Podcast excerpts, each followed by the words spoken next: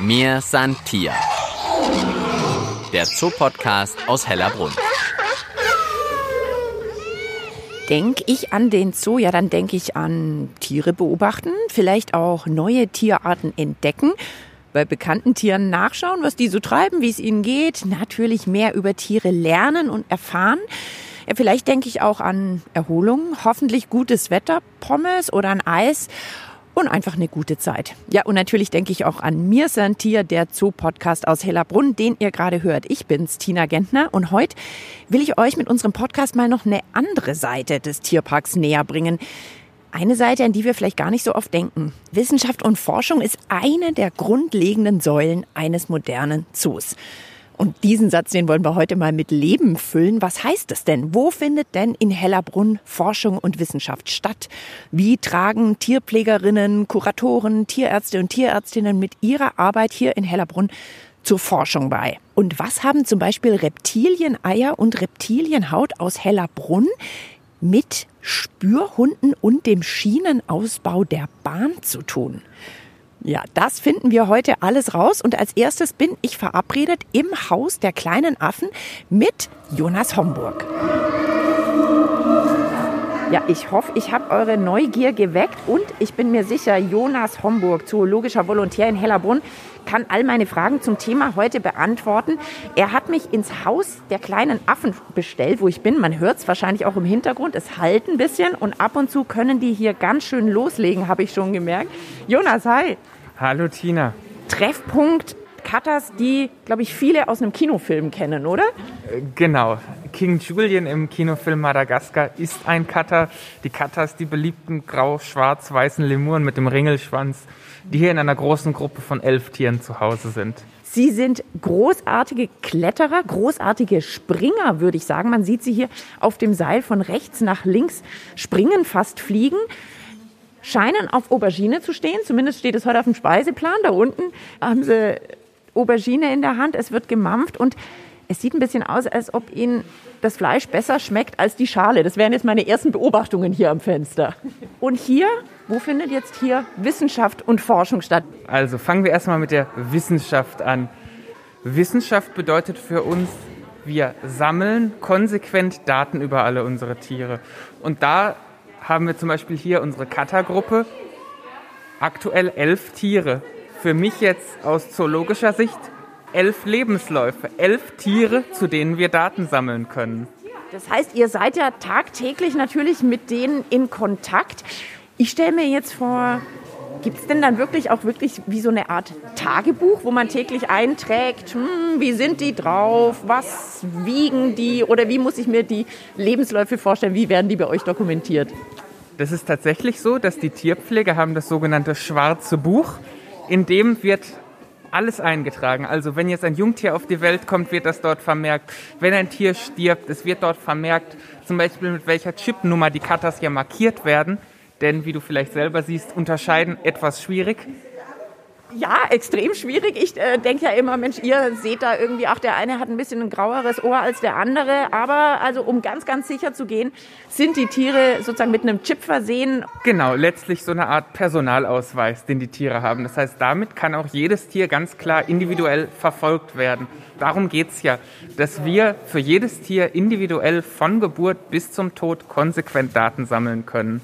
Und was ist daran jetzt spannend für die Wissenschaft? Also, es ist hier erstmal so, diese Daten, die bleiben hier jetzt nicht im schwarzen Buch, sondern es gibt die weltgrößte Tierdatenbank, die abgekürzt wird ZIMS. In die tragen wir als Zoologen all diese relevanten Infos zu unseren Tieren ein. Und das tun ja nicht nur wir, das tun jetzt Zoos rund um den Globus, die dort die Daten zu ihren Tieren eintragen. Das heißt, wir haben dann nicht nur elf Cutters von uns in dieser Tierdatenbank, sondern Abermillionen von Datenpunkten und quasi Tierlebensläufen, Stammbäumen, Ahnenlinien und so weiter, die sich alle in dieser Tierdatenbank ZIMS wiederfinden. Und aus dieser unglaublichen Datenmenge, aus der kann man natürlich schon eine ganze Menge herauslesen. Das heißt also, bei euch ist die Arbeit auch nicht getan, wenn die Tierpfleger und Tierpflegerinnen ins schwarze Buch eintragen, was eure Cutters machen, sondern Vielleicht bleibt sogar an dir hängen. Äh, dann muss da irgendwann sitzt dann jemand am Computer und gibt das in diese große Datenbank ein, an der sich dann auch alle bedienen können und nachschauen können, vergleichen können. Verstehe ich das richtig? Das ist tatsächlich so. Das wird gerade immer mehr, dass die Wissenschaft erkennt, was für ein Datenschatz eigentlich in dieser Datenbank liegt. Weil man kann ja durch diese Abermillionen Tiere, die dort sind, Lebensparameter zu Tieren rekonstruieren. Ich gebe dir mal ein konkretes Beispiel. Zum Beispiel wurde in einer kürzlichen Publikation anhand dieser Unmengen Daten konnte gezeigt werden, dass sich Tierhaltung konkret über die letzten Jahrzehnte verbessert hat. Und zwar am Beispiel von Raubtieren. Da konnte man zwei Dinge nachweisen. Erstens, die Raubtiere werden immer älter in zoologischen Gärten. Und zweitens, von den Jungtieren, die geboren werden, überleben immer mehr. Das heißt, ihr könnt aus den Daten auch für euch als Zoo dann wichtige Infos rausziehen, dass ihr wisst, Mensch, so wie wir es jetzt machen, ist es für die Tiere besser, denen geht es besser, die leben länger, die Jungen kommen durch. Ganz genau, denn das ist ja auch der Anspruch von uns als wissenschaftlich geleiteter Zoo, dass wir immer besser werden, den Tieren immer bessere Bedingungen bieten. Und dafür sind die Daten natürlich die Grundlage. Es hört natürlich an der Stelle jetzt nicht auf. Aber wir haben hier in Zoos ja auch noch ganz andere Möglichkeiten, konkrete wissenschaftliche Fragestellungen anzugehen. Zum Beispiel haben wir hier die elfköpfige Kattergruppe, aber im Haus der kleinen Affen hier haben wir ja auch noch weitere Arten, zum Beispiel unsere Siamangs unsere roten Varis, die Klammeraffen. Und wenn man drüben ins Urwaldhaus schaut, haben wir ja zum Beispiel auch noch unsere Menschenaffen. Das heißt, was wir hier können, sind zum Beispiel Vergleiche anstellen. Vergleiche, die, wenn man das Ganze in der Natur machen wollen würde, eher schwierig wären. Praktisch müsste man von Madagaskar nach Sumatra und schließlich bis nach Kolumbien reisen, um alle diese Tiere beobachten zu können. Die man hier sozusagen mit wenigen Schritten von einer Anlage zur nächsten zusammenbringen kann. Jetzt frage ich mal wieder, warum ist es denn spannend, die Tiere zu vergleichen? Was könnte da jetzt eine Fragestellung sein, dass man sagt, das ist bei euch jetzt hier möglich, die können wir angehen, viel leichter als im natürlichen Lebensraum? Zum Beispiel wurde auch mit Beobachtungen in Hellerbrunn an diversen Primatenarten eine Studie gemacht, wie sie mit Gegenständen und Objekten hantieren können. Und das ist natürlich dann interessant, das zwischen den Arten, den Artengruppen zu vergleichen. Was für euch sozusagen einfacher ist in Tierparks und Zoos, ist ihr Verhalten zu beobachten und ihnen auch was an die Hand zu geben und dann zu beobachten, was machen sie denn damit, was natürlich im natürlichen Lebensraum schwierig bis unmöglich ist. Genau, vielleicht ist das der Kern der Sache. Zoologische Gärten machen unmögliche Forschung möglich. Wir haben hier Zugriff auf viele Tierarten, auf die man sonst kaum Zugriff hätte, die man aus der Nähe beobachten kann, die man vergleichen kann. Aber das heißt natürlich auch, Sie sind hier natürlich in einer anderen Umgebung. Sie sind nicht in Ihrem natürlichen Lebensraum, was man dann bei allen Studien, die man macht, mit bedenken muss. Natürlich. Es ist zum Beispiel durchaus wissenschaftlich gezeigt, dass Tiere in menschlicher Obhut die natürlich zum Beispiel mit bestimmten Objekten vertrauter sind, weniger Scheu haben, wenn man ihnen zum Beispiel irgendeinen Kasten zum Experimentieren reinstellt, als wenn man das jetzt mit Tieren im natürlichen Lebensraum machen möchte. Das heißt, der Zoo bietet enormes Forschungspotenzial. Man muss aber natürlich wissen, welche Fragestellungen man hier besonders gut bearbeiten kann. Zum Beispiel ich selbst habe in meiner Masterarbeit im Wiener Tiergarten Schönbrunn Experimente zum Problemlöseverhalten mit Kleinsäugern gemacht. Da das musst du mir jetzt genauer erklären. Ich habe mit einer kleinen Box gearbeitet, in der war eine Futterbelohnung und es gab verschiedene Möglichkeiten, diese Box quasi mit also Türen für die Tiere, die sie öffnen mussten. Und ich habe das jetzt mit der gleichen Box vergleichend gemacht. Ich habe zum Beispiel Erdmännchen das Ganze gegeben, ich habe das Ganze Zwergottern gegeben, ich habe es Erdhörnchen gegeben, ich habe es Riesenhamsterratten gegeben. Wenn ich das alles hätte im natürlichen Lebensraum machen wollen, keine Chance. Jetzt könnte man ja aber sagen, also im natürlichen Lebensraum steht ja total selten weder bei Erdmännchen noch bei anderen Tieren eine Box rum. Warum ist es für dich als Wissenschaftler, als Mitarbeiter eines Zoos trotzdem interessant zu sehen, was die Tiere mit einer Box anfangen? Naja, die Box ist ja quasi nur die wissenschaftliche Vereinfachung.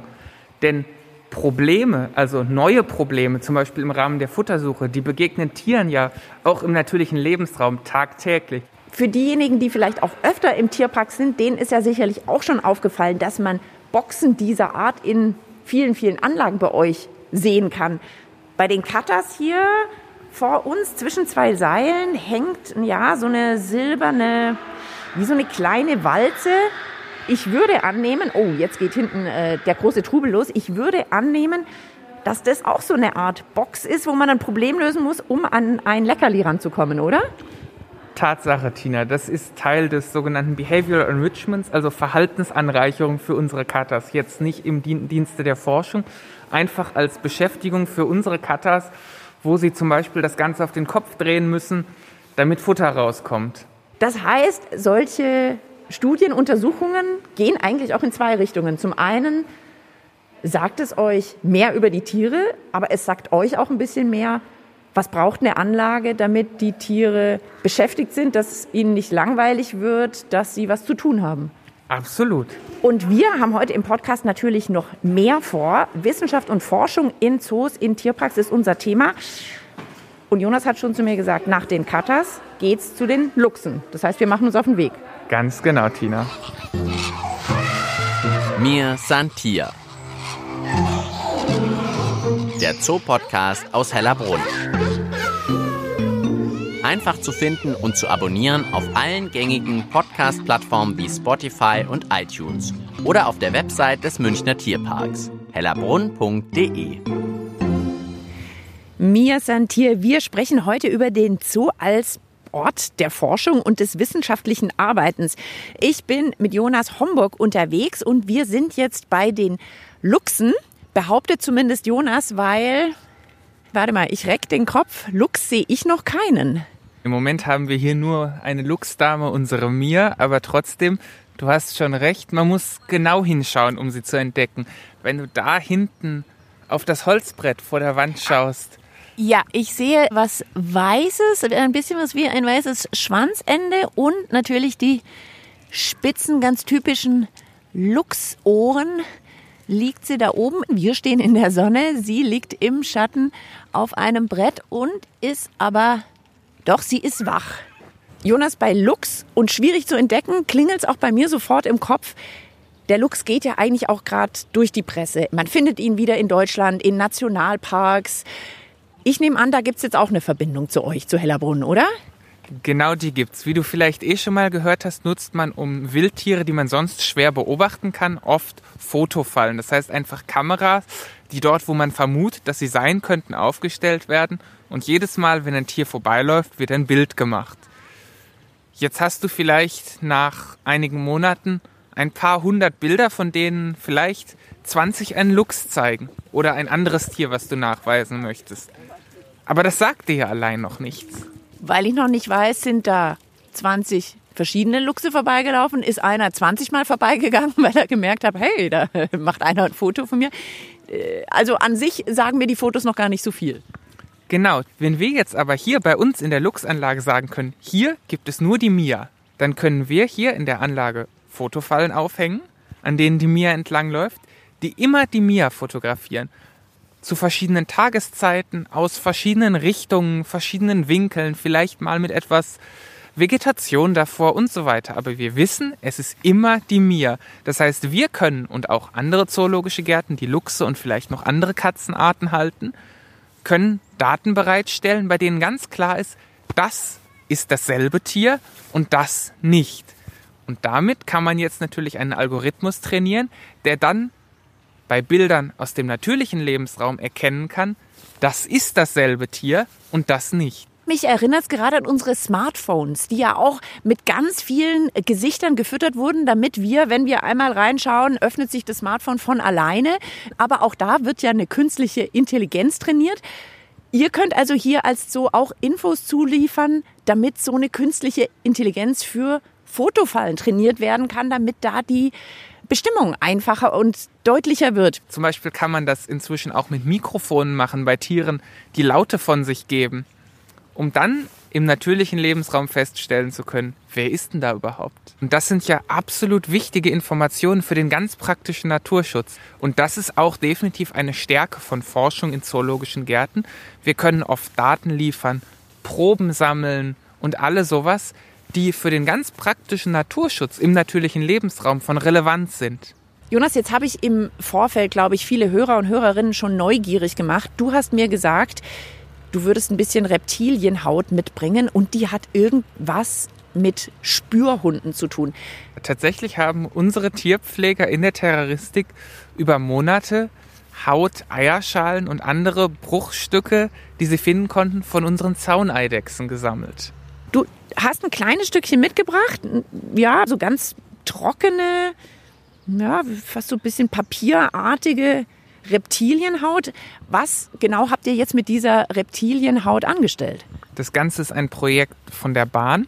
Denn wenn die Bahn zum Beispiel neue Strecken bauen will, muss sie ja vorher wissen, kommen entlang dieser Trasse, die man da bauen will, eventuell geschützte Tierarten, wie zum Beispiel die Zauneidechse vor. Nun wäre es natürlich ziemlich aufwendig zu suchen, weil das kann man nicht zu jeder Jahreszeit machen. Zauneidechsen halten natürlich eine Winterruhe.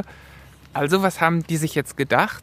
Man könnte das Ganze ja durch Spürhunde erledigen lassen. Spürhunde, die man einfach entlang der Trasse führt und die dann erschnüffeln können, gibt es da die geschützte Tierart, zum Beispiel die Zauneidechse, oder nicht. Das heißt, mit eurer Haut der Zauneidechse wurden Spürhunde trainiert, damit die dann auch wissen, so riecht die Zauneidechse, die könnte hier sein? Ganz genau. Und für euch ist es natürlich ein leichtes, an Eierschale oder Haut einer Zauneidechse zu kommen, weil die sich ja sowieso regelmäßig häuten und die Tierpfleger sozusagen nur ab und zu mal ins Terrarium fassen müssen. Ganz genau, denn da kommen wir jetzt zu einem weiteren wichtigen Punkt, was Forschung in zoologischen Gärten ausmacht. Nämlich, dass wir nicht nur beobachten können, den Luchs mit der Fotofalle fotografieren können, wir kommen auch direkt an die Tiere ran. Wir können Proben von ihnen nehmen. Seien das jetzt eben Hautreste oder auch ganz praktisch, wenn zum Beispiel mal ein Tier narkotisiert werden muss, kann man ihm Blut abnehmen. Man kann Hautbiopsien nehmen. Wir kommen einfach an vieles heran, wo man im natürlichen Lebensraum nur schwerlich herankäme anhand solcher Proben kann man dann zum Beispiel auch, wo man sich vom Aussehen unsicher ist, wo man vielleicht die Stammesgeschichte nicht so genau kennt, dann bestimmen, mit was für einem Tier haben wir es da überhaupt zu tun? Wie sind Tierarten verwandt? Wo gehören sie systematisch hin? Und genau da wirst du jetzt gleich nochmal ein schönes Beispiel kennenlernen.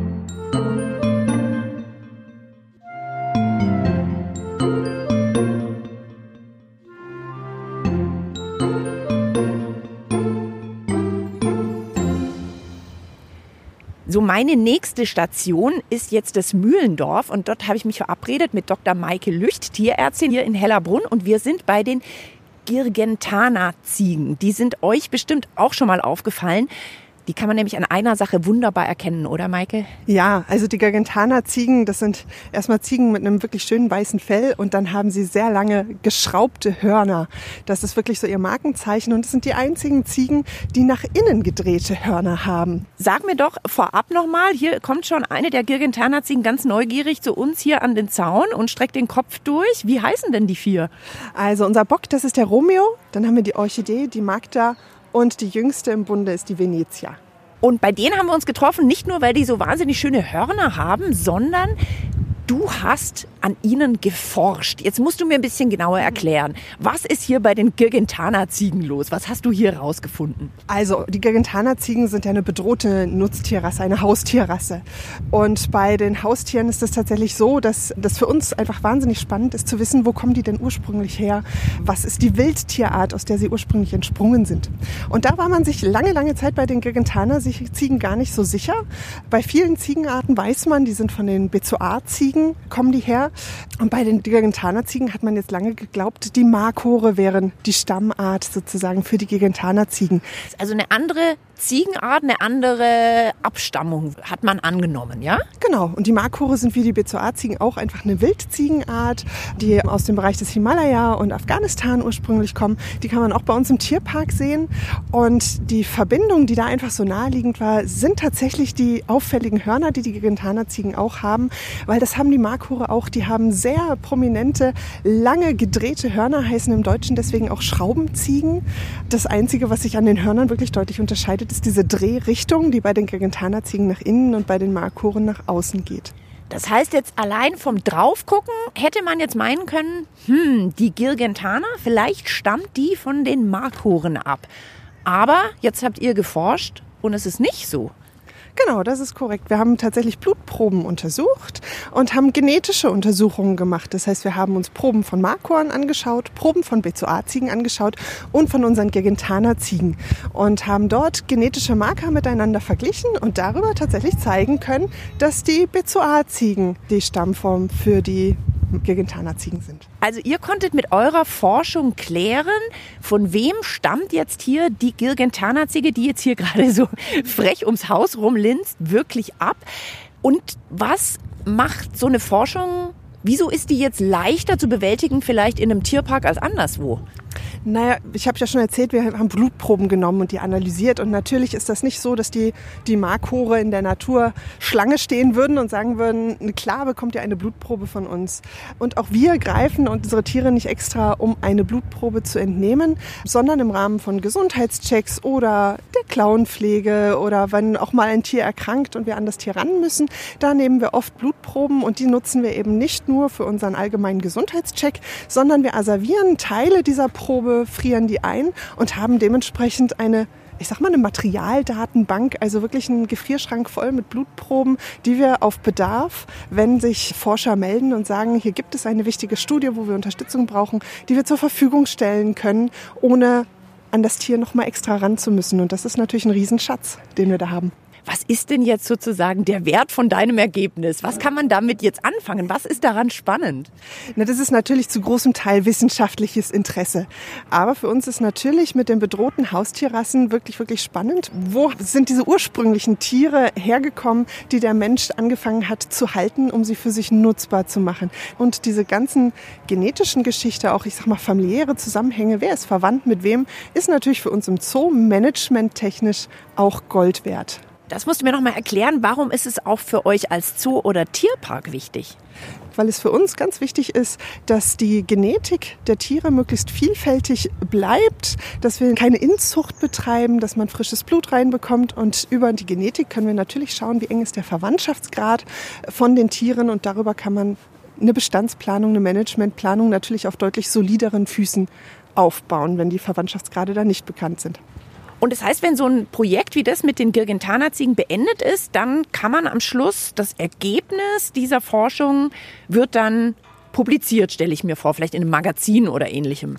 Genau, da gibt es Fachzeitschriften für, wo sowas veröffentlicht wird.